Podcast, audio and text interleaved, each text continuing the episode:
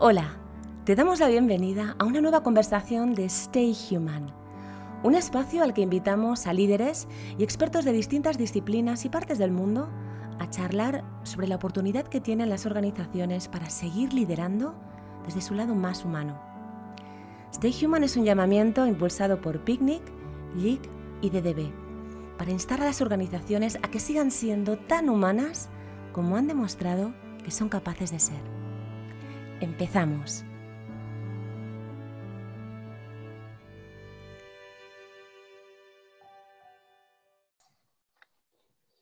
Hola y bienvenido, bienvenida a, otro, otra conversación de Stay Human. En esta ocasión vamos a hablar con una profesional, una grandísima profesional de la comunicación y el marketing española, pero que lleva eh, unos años viviendo en Asia, concretamente en Japón, y, es un privilegio conseguir hablar con, alguien con tanta experiencia y con esta biculturalidad tan contrastada entre la española y la, y la japonesa. Eh, vamos a hablar con eh, Gabriela Díaz Guardamino. Hola Gabriela, ¿cómo estás?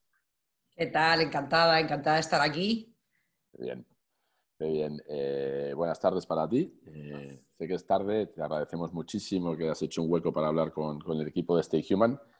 Y antes de arrancar, aunque seguramente muchos ya conoceréis a Gabriela, simplemente Gabriela es una persona absolutamente apasionada por el mundo de las marcas. Eh, estuvo 25 años en el mundo de la publicidad, desde la agencia Lintas, eh, mítica agencia Lintas en Madrid, y también en París, eh, donde trabajó en, en demás oficinas para clientes como Unilever o BBVA o Renault.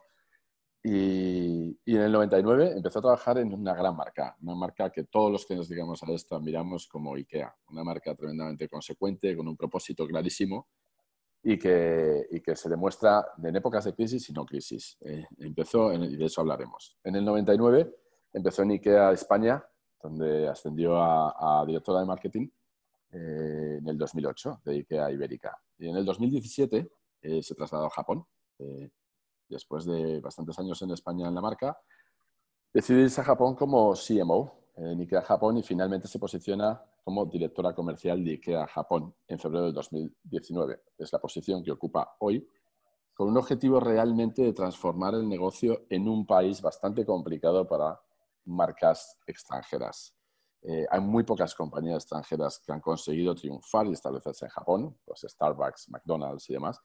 Pero muchísimas otras han, tenido que abandonar tras haberlo intentado. Marcas que han conseguido instalarse en otras culturas no lo han conseguido en Japón. Las diferencias culturales, las preferencias del consumo local, muchísimas razones han hecho que muchísimas marcas hayan tenido que ir. De hecho, IKEA lo ha intentado eh, dos veces hasta que llegó a la, actual. Intentó entrar en el país dos veces. Y es un país, imagínense lo complicado y lo competitivo que es, un país de de 127 millones de habitantes y con esa extensión, esta marca solo tiene entre 9 y 10 tiendas, ¿no? Y, que cuesta, ¿no? Tiene un market share y un profit comparado con otros mercados más bajo.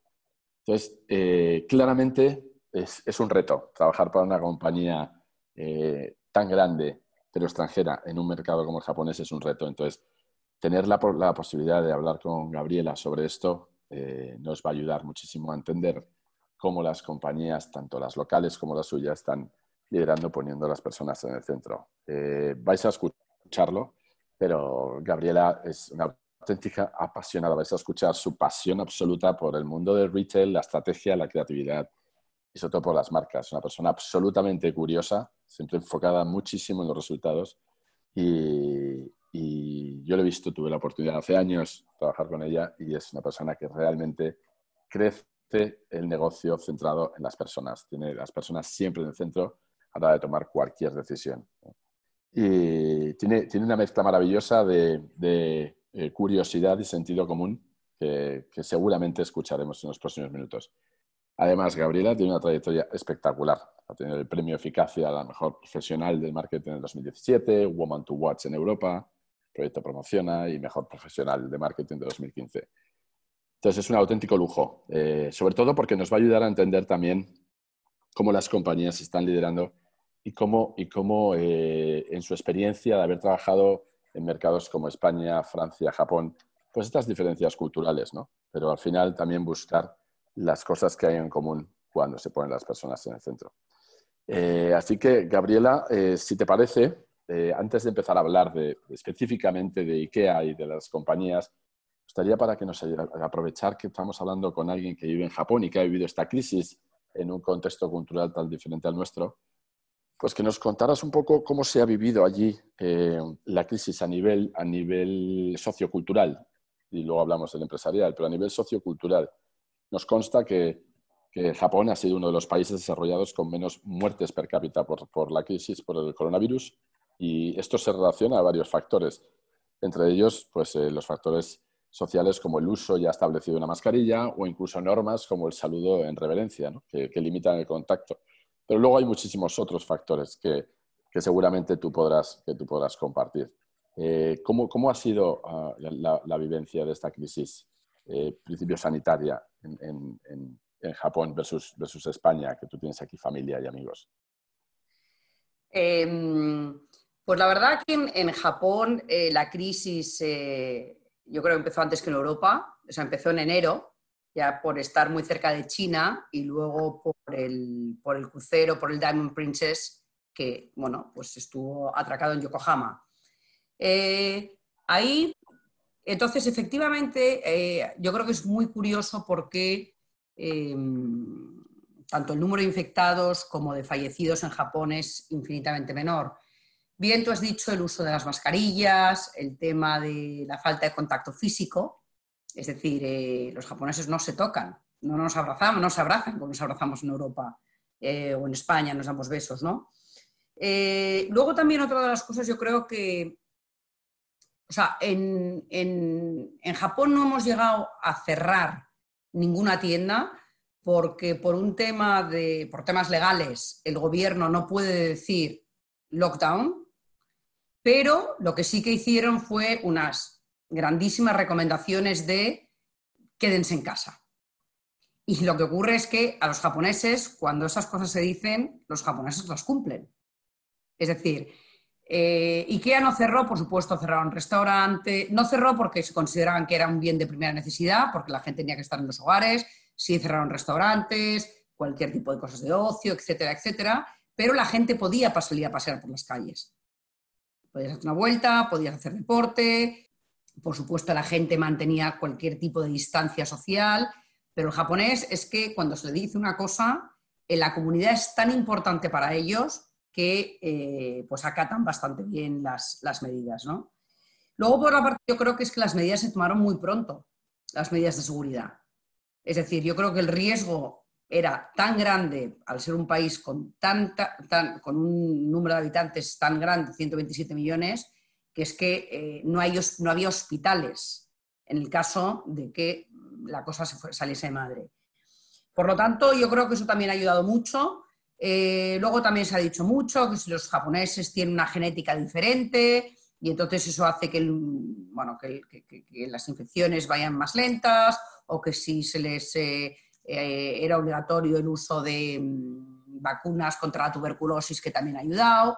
Pero bueno, yo creo que mm, entonces sí tuvimos un estado de alarma que duró desde principios de marzo, donde se cerraron los colegios aún con poquísimos infectados, es decir, a lo mejor había 200 infectados al día en los colegios, por ejemplo, se pararon, hasta, eh, hasta finales de mayo. Y ahí yo recuerdo nuestras tiendas sí estar abiertas, pero estará a un nivel de ventas del 40 al 50% semana tras semana. O sea, muy crítico, muy crítico. De ahí, por supuesto, se aceleró muchísimo las ventas online, eh, se pusieron en marcha otro tipo de servicios. Y es así, y ahora mismo, bueno, pues eh, el, tema, o sea, el nivel de, infecciones se ha, se ha, mantenido bastante bien. Em, parece ser ahora las cosas nos estamos empezando a poner un poquito más nerviosos porque empiezan a subir, nada que ver con España, donde hay infecciones desgraciadamente cerca de las mil personas al día. Aquí andamos por debajo de las 300 y ya las cosas, el estado de alarma empieza otra vez a, a, a ponerse en marcha. O sea que ya mm. veremos y, durante, durante el peor momento de la, de la crisis, eh, ¿cómo viste la reacción de las distintas compañías? ¿Hubo alguna reacción de alguna compañía local o, global en Japón que te llamara especialmente la atención? Pues sí, es súper curioso. Em, Japón es un país donde las grandes, las grandes corporaciones tienen muchísimo peso. sea, digo las grandes corporaciones, las compañías japonesas, eh, muy japonesas, como puede ser el Grupo Dentsu, eh, como puede ser Toyota, eh, etcétera. Entonces, como bien he dicho antes, o sea, el gobierno no puede decir quédense en casa, pero lo que hacen es hablan con las corporaciones para que los directivos inciten a sus trabajadores a que, por ejemplo, eviten las eh, horas puntas en los metros, teletrabajen, etcétera, etcétera. Las, indicaciones no vienen por el gobierno, sino que vienen, por vienen empujadas por las grandes compañías. Y eso sea todo en efecto dominó. Ajá, ajá. Y en concreto, hablemos ahora de, IKEA, ¿no? O sea, tú llevas, tú llevas en la compañía desde el 99, lo conoces perfectamente. Eh, los, que hemos tenido la suerte de, poder trabajar en algún momento de nuestras vidas con esta marca, eh, estamos absolutamente convencidos de el compromiso que esta marca, esta compañía tiene con el propósito de su fundador, un propósito que tiene 40 años, crear un mejor día a día para la mayoría de las personas, create a better everyday life for the many people. Esto es como claramente la brújula y el mantra que guía todas las decisiones de esta, de esta compañía. Eh, nosotros hemos estado hablando con otras, con otras marcas y era interesante cómo coincidían casi todos en que la crisis ha sido un acelerador de la relevancia de su propósito. ¿no? Se ha vuelto a hacer eh, más necesario el propósito original de la compañía. Eh, ha sido, me imagino que habrá sido así. Me gustaría que compartieras cómo habéis vivido vosotros la crisis eh, en una compañía que ha sido tan coherente, cómo ha podido vivir este cambio y cómo ha sido capaz de adaptarse sin perder su brújula, su propósito. Mm. Yo diría que yo, he tenido una inmensa suerte en trabajar en una compañía, en este caso IKEA, eh, con una visión súper super fuerte y súper imbuida en la compañía. O sea, la visión aparece desde en cualquier documento y en cualquier decisión que tenemos que tomar de negocio, siempre es trabaja en pos de la visión, del propósito de la compañía, sí o no. Em, esta visión es que pues, tiene más de, 70 años. Y lo que es alucinante, y a mí me maravilla todavía, es que es una visión que sigue siendo válida. Mm. Es una visión que es tremendamente humana, el crear un mejor día a día para la mayoría de las personas eh, y que, fue, como decía, fue, eh, fue válida hace 70, 50 y ahora creo que tiene más relevancia que nunca. Una de las cosas, por ejemplo, que a mí me, me, sorprendió muchísimo, yo creo que como todas las compañías en estos momentos tan fuertes de crisis, donde bueno, pues hemos tenido a todos los grandes CEOs mundiales eh, dándonos ánimos, dándonos apoyo, eh, ellos mismos eh, bueno, pues compartían con nosotros cómo, cuáles habían sido sus momentos de incertidumbre, de miedo, cómo lo habían solucionado y dónde, dónde ellos encontraban la respuesta. Y es volviendo otra vez a la visión de la compañía para lo que hemos nacido y en nuestros propios valores, que nuestros propios valores no es otra forma de cómo debemos de hacer las cosas. Entonces, yo creo que eso en IKEA eh, siempre ha sido súper relevante, pero diría ahora más que nunca. Eh, y, la verdad que, está bien, o sea, el, ayer mismo ¿no? me estaba leyendo el, Testamento Imbarcamprat, que es un librito que todos te, dan cuando entras a la compañía, donde veías a, a Jesper Brodin, que es el CEO mundial, o a Juvencio Maezu, que es el director financiero mundial, que es español, decía, cuando yo tenía 250 tiendas de 355 tiendas cerradas, como diciendo, es que puedo cerrar la compañía en cualquier momento, lo que hice fue volver al testamento de Imbarcamprat y ahí es donde encontré todas las respuestas. Te das cuenta también eh, que las marcas, eh, yo creo que ahora tienen que ser más humanas que nunca. O sea, IKEA es una marca tremendamente humana, pero yo creo que momentos de, de crisis como ahora, eh, yo creo que no, no, cabe discusión, ¿no? Mm, mm. sí. Nosotros hemos visto, eh, por lo menos en España, gestos de humanidad desde, desde la compañía para la que trabajas, desde IKEA. En España, más allá de educando desde los primeros días sobre las medidas sanitarias, donando productos de primera necesidad a los hospitales y residencias, ¿no? Eh, y, bueno, haciendo, colaborando con otras organizaciones y marcas para encontrar maneras de seguir acercando sus productos a personas, con una propuesta de win-win, con, como es el caso de Just Eat y IKEA durante la crisis, o incluso también repensando la utilidad de algunos de sus productos y servicios. ¿no? Entonces, incluso además es una de las eh, pocas compañías que hemos visto que ha devuelto en ejercicio de transparencia y honestidad las ayudas recibidas para poder cubrir el ERTE, al que se acogieron en su primer momento viendo que al final el, el negocio no se había resentido tanto. ¿no? Hemos visto cosas aparte, como, aparte de lo básico de garantizar la seguridad en tiendas y demás, hemos visto una reacción muy coherente y con mucho compromiso. ¿no? Eh, y esto es lo que hemos visto nosotros por, por, por fuera. Eh, estoy convencido que esto también se ha visto en, en, otros mercados, pero eh, esto es el resultado de haber tenido un liderazgo humano interno. Es muy difícil tener un, un, una, una, postura humana externa tan sólida sin, sin que internamente eh, se, se, esté, gestionando con el mismo nivel de humanidad. ¿Nos podrías contar un poco cómo se ha gestionado internamente este, este nivel de, humanidad demostrada externamente, cómo se ha vivido internamente durante la crisis?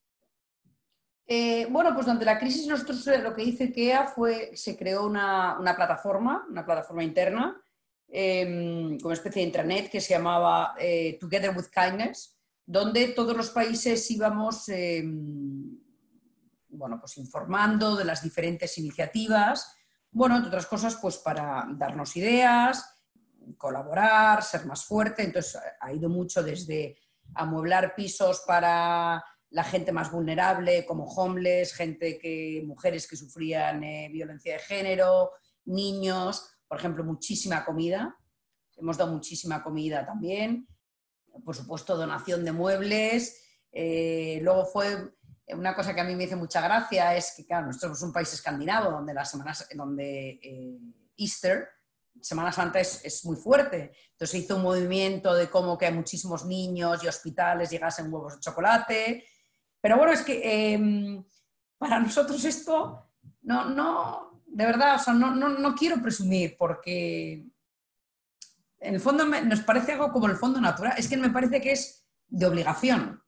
Sí honestamente lo digo, o sea, es decir, o sea, yo creo que cuando, no sé, la compañía es así, pues yo creo que es lo natural, no... Seguro, lo que pasa que, lo que, pasa que es cierto que aunque la compañía sea así, algún cambio ha tenido que ver. Es decir, por ejemplo, vosotros teníais este nivel de togetherness, de sentimiento de comunidad, de, eh, ¿lo teníais antes tan, tan marcado?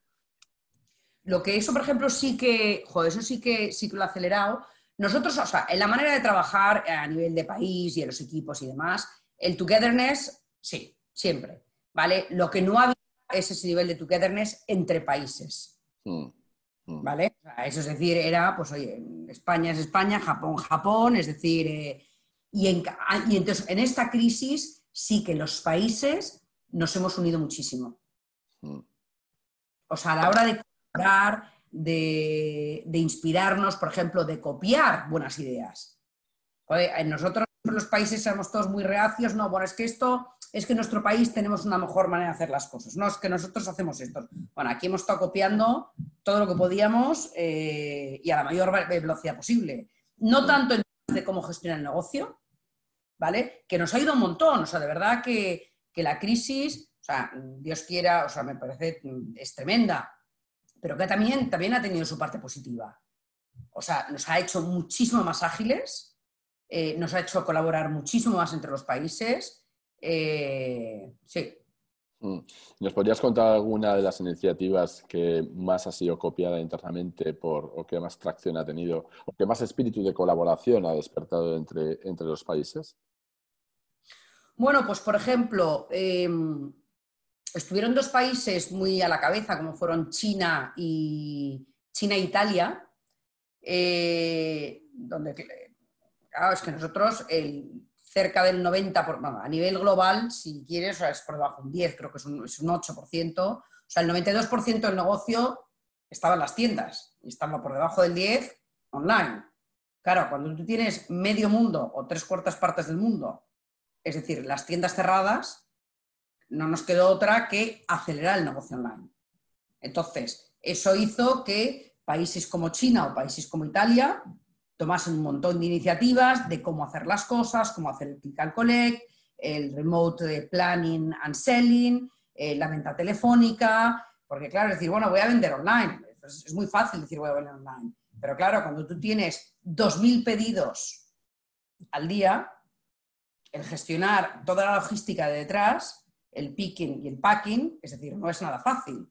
Y cómo cambia la gente desde unos departamentos a otros, más luego hay muchísima gente, mucha gente, oye, que por tenía sus motivos, lo que sea, que tenían sus miedos de no, no querían, no querían venir a trabajar, a los cuales IKEA les respetó completamente, eh, les dio su tiempo, decir, oye, pues si no quieres trabajar, eh, lo entendemos, pero claro, es que hubo, hubo que gestionar el negocio de una manera completamente distinta.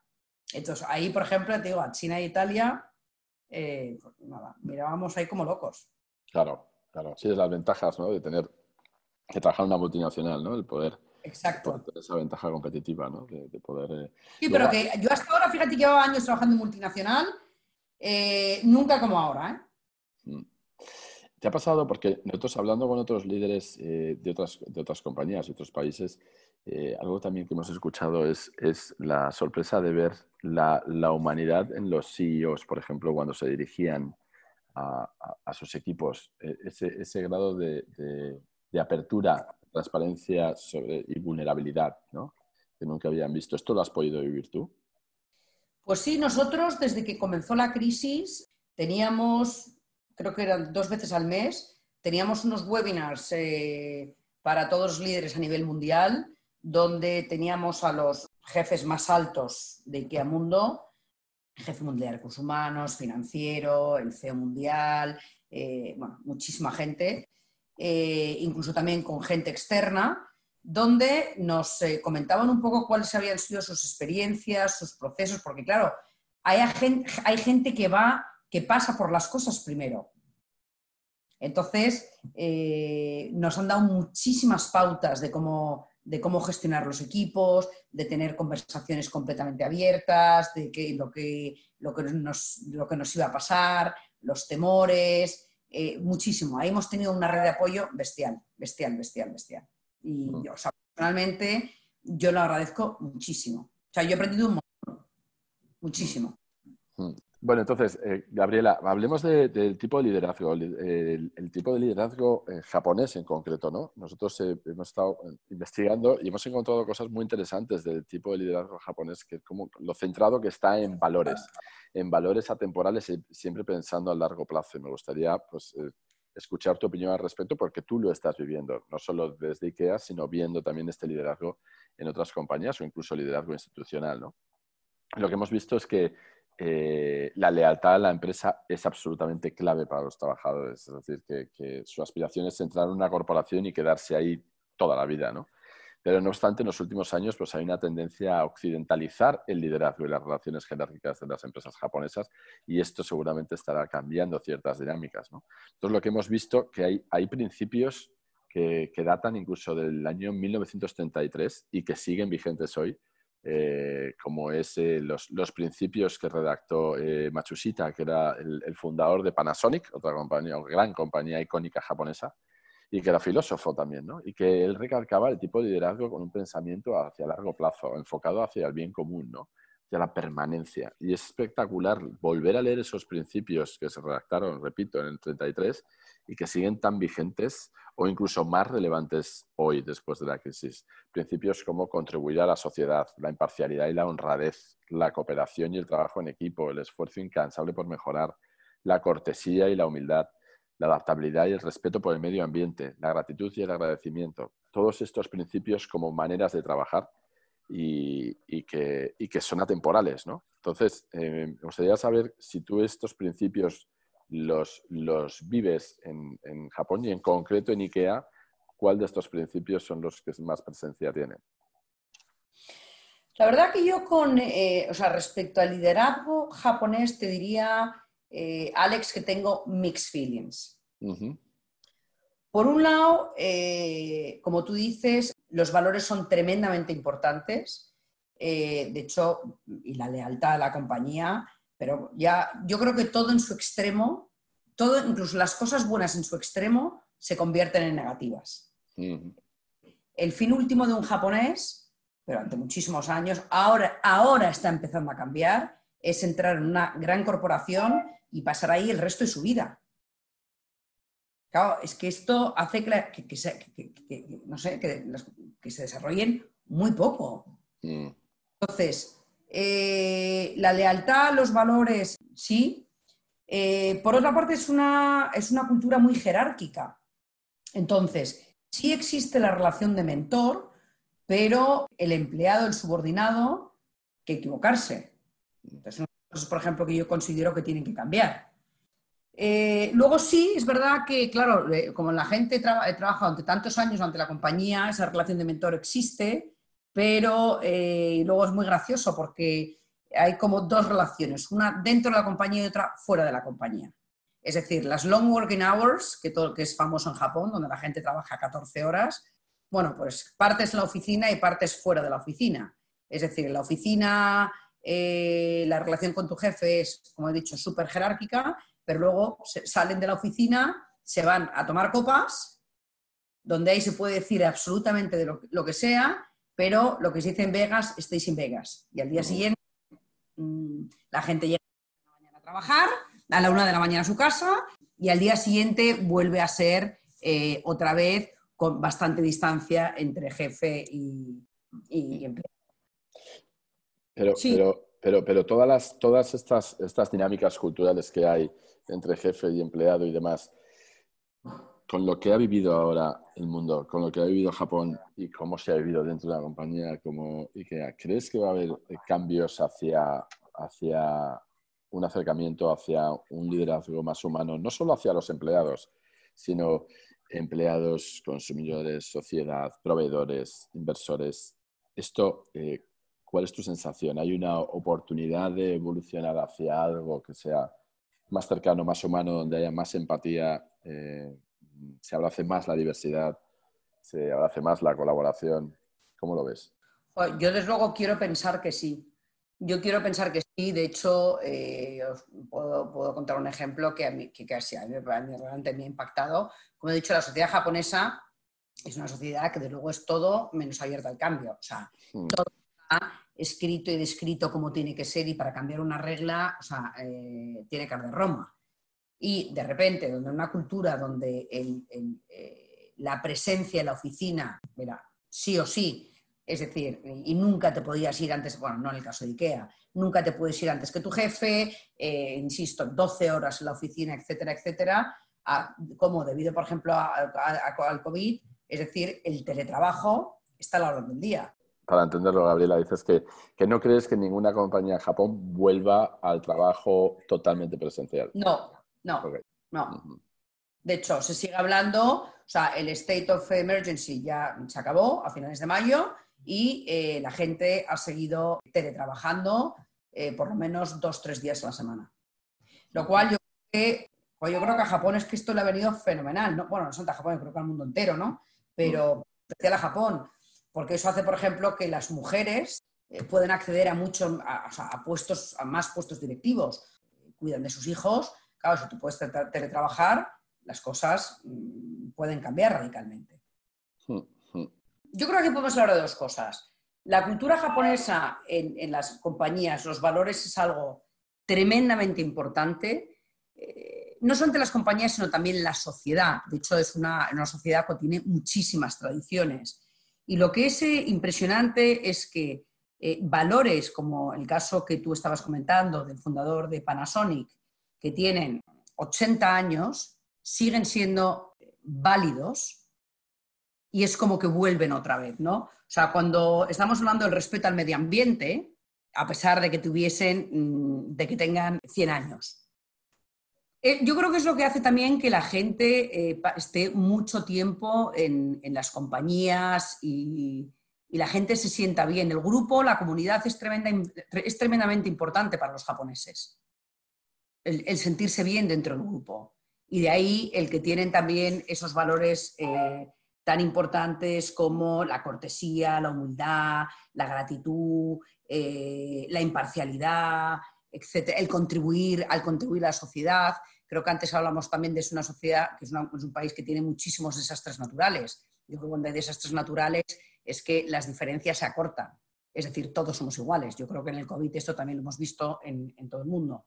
Entonces, desde el, punto de vista eh, de valores, por ejemplo, a mí una de las cosas que, que me ha sorprendido muchísimo, pero muchísimo, es mirando los valores que tenemos en IKEA, eh, que como comentaba antes, es, que son nuestra Biblia, nuestra visión y los valores son la Biblia de la compañía, de cómo hacemos las cosas, son súper, súper, súper parecidos a eh, estos valores japoneses. ¿Quién lo va a decir una compañía escandinava, sueca, que tenga algo que ver con Japón?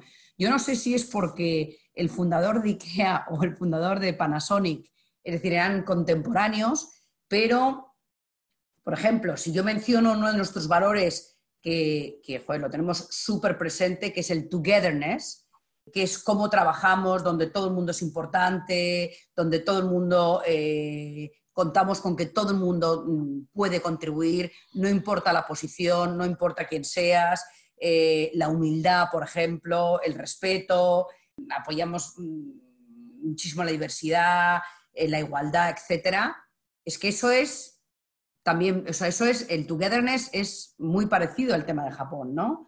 Eh, por ejemplo, como decían, o sea, tú comentabas antes los valores del fundador de Panasonic, que es el respeto por el medio ambiente. En, IKEA tenemos el, impacto positivo en People and Planet. O sea, nosotros sabemos que tenemos un impacto en el, en el planeta por los muebles que producimos, eh, no solamente tenemos la obligación de repararlos, sino de dar soluciones por, encima de, esos problemas, de esos problemas incluso generar movimientos. ¿Qué más, por ejemplo, eh, otro, de de los valores que me ha hecho mucha gracia, que coinciden eh, IKEA con, valores japoneses, ¿no? Es, tú mencionabas cómo era el esfuerzo incansable por mejorar. En IKEA tenemos el renew and improve, cualquier cosa que podemos hacer hoy eh, puede ser mejorada mañana. Hay una frase que a mí me encanta de nuestro fundador que es happiness is being on the way. Esa es una manera de hacer las cosas que yo creo que también es, eh, se parece mucho a, la manera de hacer las cosas en, en, Japón. Hay otras que, por supuesto, pues no. Pues, por ejemplo, en IKEA uno de los grandes valores que nosotros tenemos es el tema de la simplicidad que yo creo que hay, por ejemplo, yo te diría, bueno, pues Japón tiene que hacer las cosas un poquito más, yo diría, fáciles.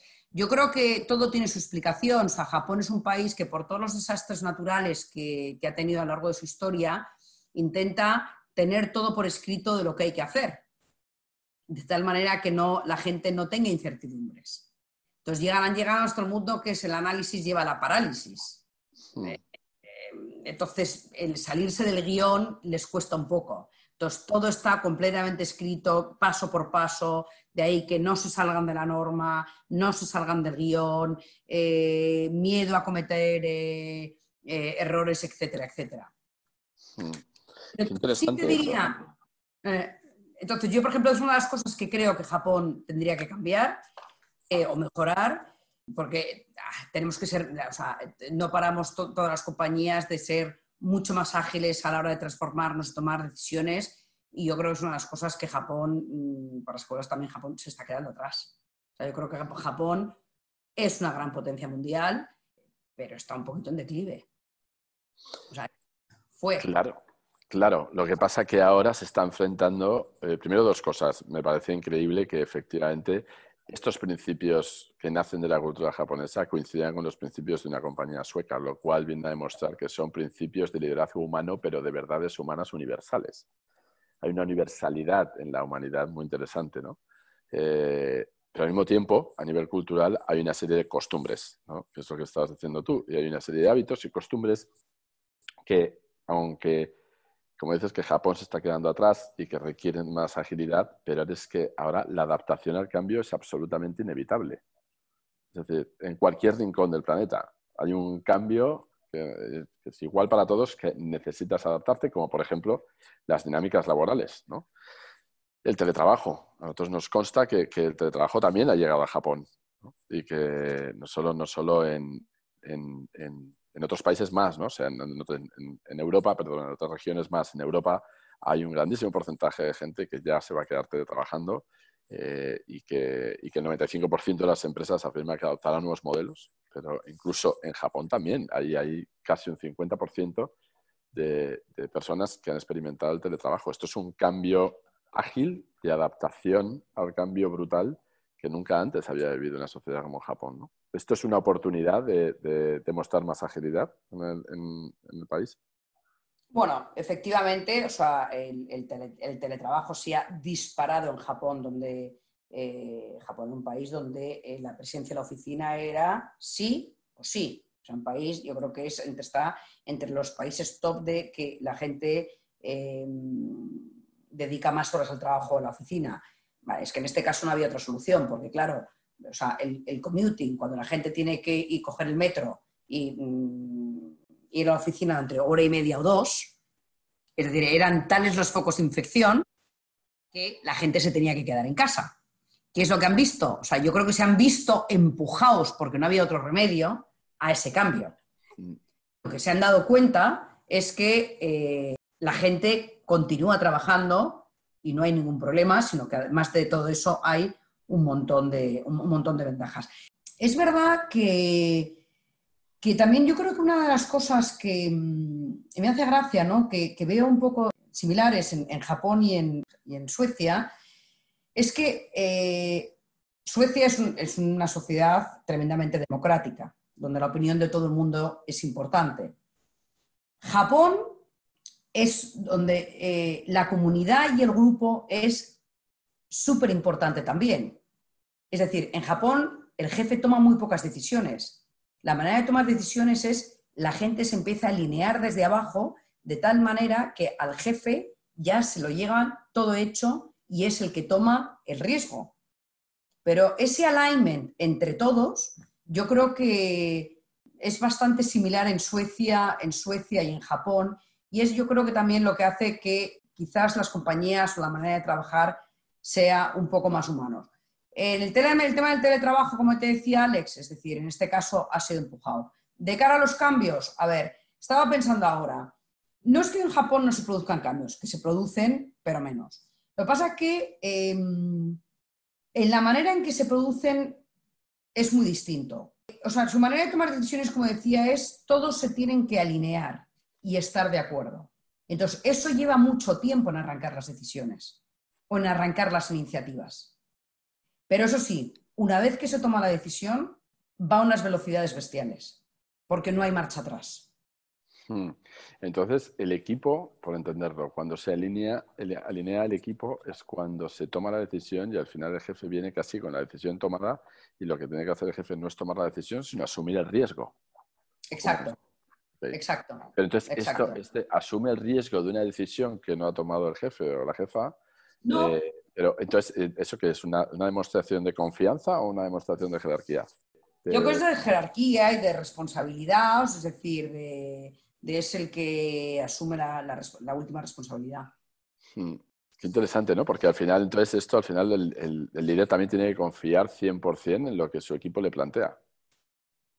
Sí, pero claro, al final, sí, sí, sí, pero claro, es que realmente son mucha gente. O sea, para mí, otra de las cosas que creo que tiene que mejorar en Japón es el tema de la productividad. es que si tú tienes eh, a 30 personas para eh, tomar decisiones que la podrían tomar 5, probablemente se equivocan menos porque tienes 30 puntos de vista. Claro. Muchísimos más datos. Entonces yo creo que las formas de trabajar eh, en Japón donde por supuesto el detalle del dato, que nada falta, etcétera, etcétera. Eh, sí, pero no, es una compañía que toma, es un país que toma muy pocos riesgos. Claro, a día de hoy es que yo creo que antes las cosas eran más predecibles, es que a día de hoy no lo son. Claro, claro.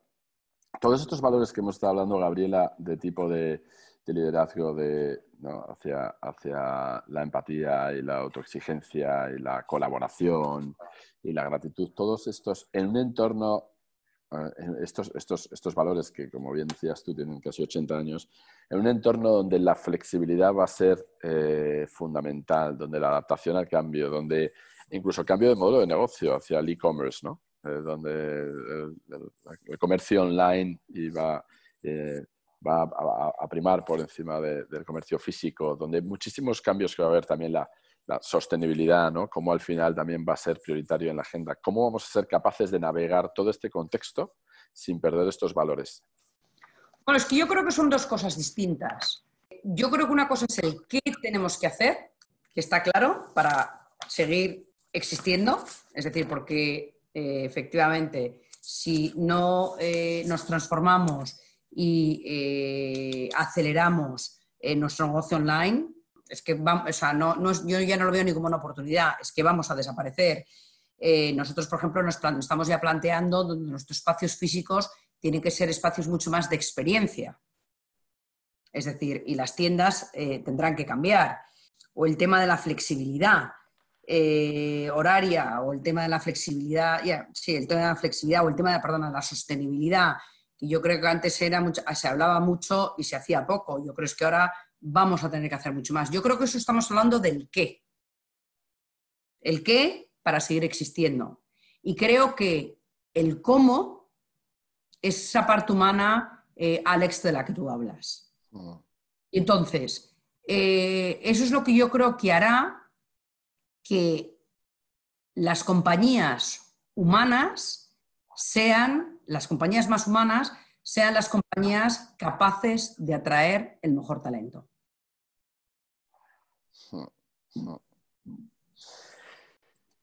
¿Y cómo definirías tú una compañía humana más allá del trato a los empleados? Yo creo que una compañía humana tiene que tener, para empezar, un propósito más allá del financiero. Es decir, no solamente es vender y es hacer dinero. Es decir, ¿cómo contribuyes tú a la sociedad?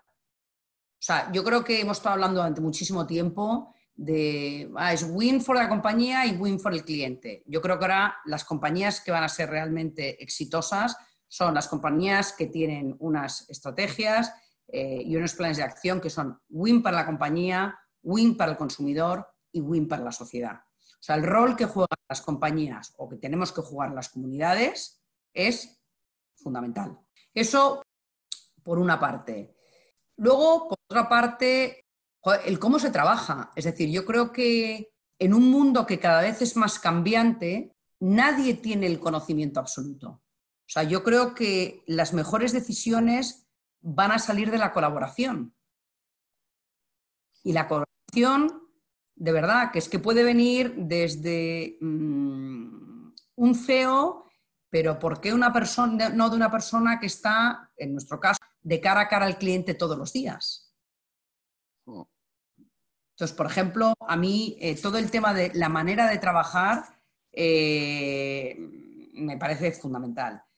Em, luego, como te decía, ¿no? solamente por el tema de, sostenibilidad, sino todo el tema también de, las personas, ¿no? De, y después, además, todo lo que ha pasado de después lo que ha pasado eh, ahora con el COVID, eh, yo creo que a todo el mundo le apetece mucho más trabajar con compañías que, que se preocupan por sus comunidades, eh, que ayudan, por ejemplo, me da igual, desde generar plataformas para que la gente tenga mejor empleabilidad. O, por ejemplo, eh, nosotros ya estamos hablando de cómo podemos mm, dar o generar más negocio en nuestras pequeñas comunidades, no solamente en, productos o la compra de material, sino, por ejemplo, en servicios. Mm. La parte de servicios, si nosotros la pudiésemos localizar, es un poco hacia dónde vamos. Eh, eso es, por ejemplo, es otra de las, maneras, por ejemplo, de ser también eh, marcas mucho más humanas. Otra manera, me parece, ¿no? Estoy pensando. O sea, yo creo que. Eh, o sea, yo soy creyente total en que todo el mundo tiene la capacidad de crecer. Pero yo creo que muchas veces las compañías a la gente no se le da la oportunidad. Entonces, es decir, como delegando muchas más eh, responsabilidades a la gente que quiere crecer. Eh, es otras maneras de ser más humana. O sea, para nosotros desarrollar a gente, por ejemplo, es fundamental. O sea, yo creo que es una obligación que nosotros tenemos con los empleados. Es otra manera, me parece. No es solamente el tema del resultado. Hmm. Hmm. Yo creo que también lo has dicho al principio y al principio de enumerar esta lista, lo que hace una compañía más humana, que creo que está en la esencia de todo, ¿no? que es tener un, propósito claro más allá de hacer negocio. Nosotros siempre decimos eh, en Picnic ¿no? que al final es, el, propósito es aceptar que tienes que aportar valor más allá de los productos que vendes, pero aportar valor en la vida de las personas. ¿no? Eh, que, solo, que solo existir para vender es copiable existe para vender es efímero, ¿no? Y no tiene esa parte tan bonita que hemos hablado antes del, long term, ¿no? Del pensamiento a largo plazo, de la ambición a largo plazo, de la ambición hacia el, hacia el bien común, hacia el dejar un legado, ¿no? Que, ¿no? que no solo es vender, vender un producto. Y ahí esto siempre ha sido relevante, pero ahora estamos viendo que es más relevante que nunca pero no solo relevante para diferenciarte del competidor, sino para sobrevivir entre la incertidumbre. ¿no? es una oportunidad, es una oportunidad para, para, muchísimas compañías que las que se están adaptando eh, lo están haciendo pues como la vuestra, poniendo a las personas en el centro, ¿no? poniendo a las personas en el centro de cualquier decisión. Las personas, quiero decir, empleados, consumidores, sociedad, proveedores e incluso inversores, en muchos casos. ¿no? Eh, pues sí, por el otro día, por ejemplo, leí una noticia que me quedé eh, la verdad que me gustó muchísimo, donde eh, compañías que tienen, mm, o sea, que trabajan mejor todo el tema de la responsabilidad, de la responsabilidad social, estaba, estaba subiendo su, eh, cotización en el stock market. Sí, sí, sí. Totalmente. Última pregunta, Gabriela, que, es que además hablar contigo es un lujo y entonces mm, quiero aprovechar.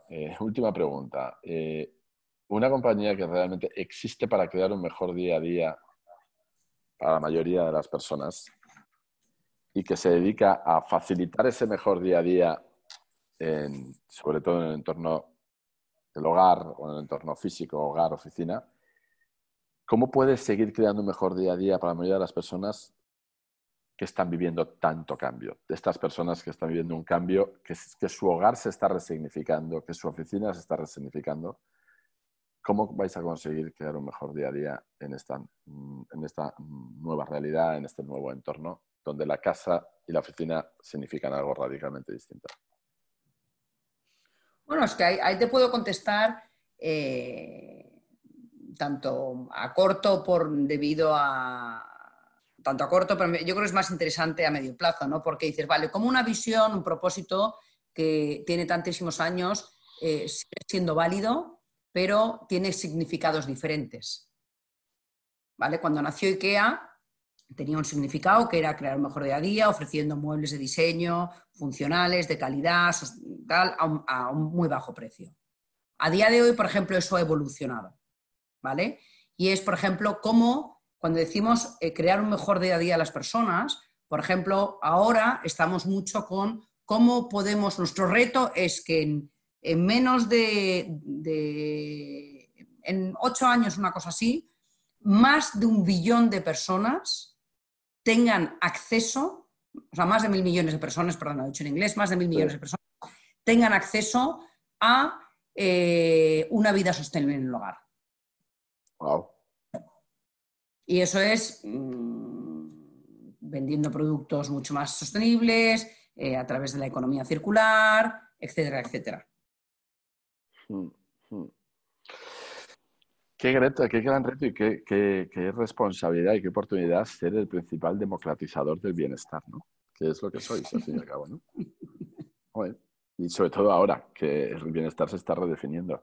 Pero sabes que, que, eh, realmente tener un propósito tan claro que no cambia es que al final el reto es cómo consigues contemporizar su relevancia según pasan los años y que signifiques cosas distintas, pero eso no quiere decir que cambie. Y, eso, es, eso es, por la suerte, trabajar en una compañía que lo tenía tan claro desde el principio. Pero pues esto que has contado, esto que has contado, que incluso marcaros hitos con números, con KPIs tan claros, y que has dicho también la palabra clave, que es dar acceso. No, no es conseguir que todo el mundo lo tenga, sino que todo el mundo pueda acceder a eso. Y, y eso es maravilloso. Y vamos, estamos deseando ver todos esos cambios. Eh, Gabriela, aquí es alguien los que te están escuchando, que la mayoría están en España, en Latinoamérica o en Estados Unidos. Eh, ¿Quieres eh, decir algún último mensaje? de, la oportunidad de lo que nos viene y cómo podemos seguir todos liderando desde, el lado, eh, desde nuestro lado más humano, independientemente de, nuestra posición.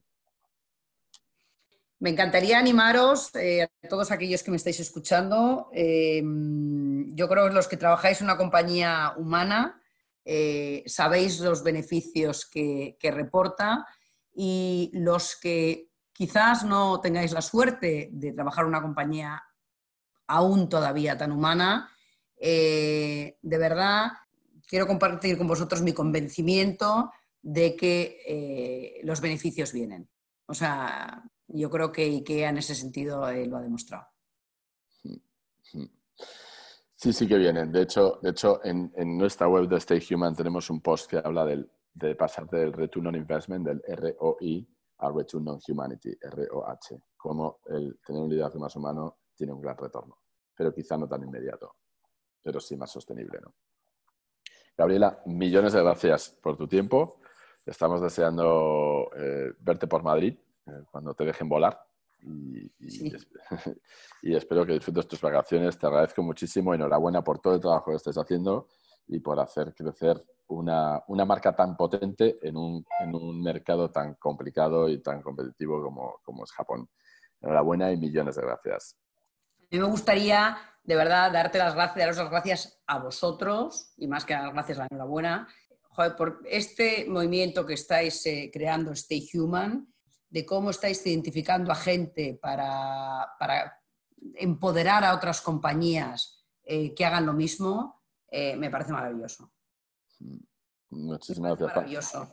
De verdad que yo no, yo no tengo mérito, o sea, el mérito de verdad que lo tenéis vosotros y una gran contribución a, la sociedad. O sea, que de verdad, millones de gracias.